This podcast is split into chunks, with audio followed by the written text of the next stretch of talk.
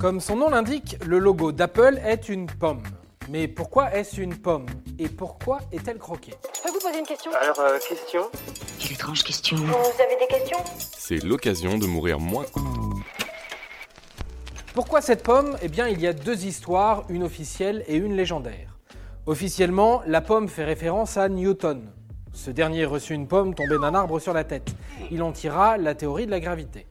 Cette scène constitue d'ailleurs le tout premier logo d'Apple.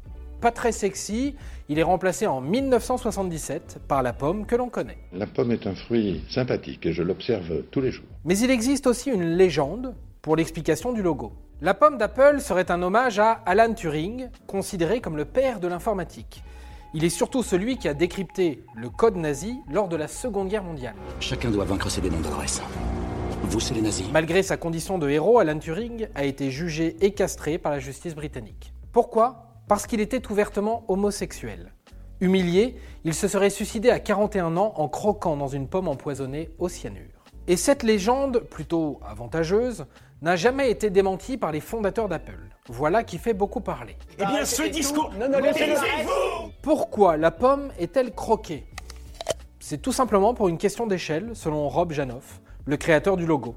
La morsure donne en effet la taille du fruit, et ça évite à ce qu'on la confonde avec une cerise, par exemple. Et voilà, maintenant, vous savez tout. Mangez des pommes Au revoir, messieurs, dames.